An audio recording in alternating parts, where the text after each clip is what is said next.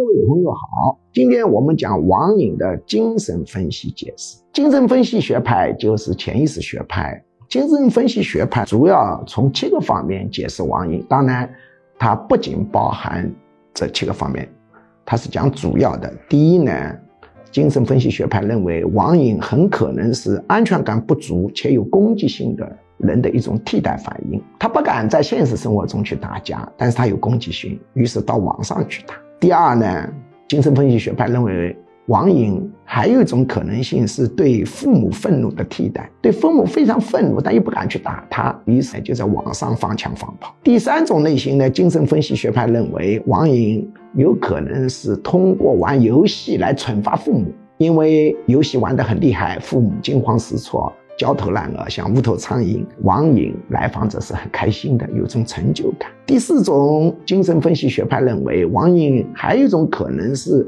为了挽救父母的婚姻。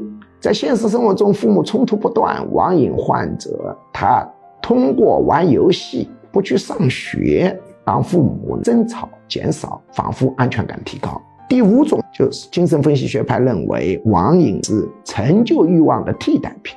现实生活中拿不到成就，到网上拿成就。第六种呢，精神分析学派同样认同网瘾可能是自我治疗的一种手段，通过网瘾提高体内的五羟色胺、多巴胺、内啡肽，治疗抑郁症。第七种呢，精神分析学派认为网瘾可能是这个人控制欲、领导欲非常强，但是水平比较差，在现实生活中没法满足控制欲、领导欲，于是到网上满足控制欲、领导欲。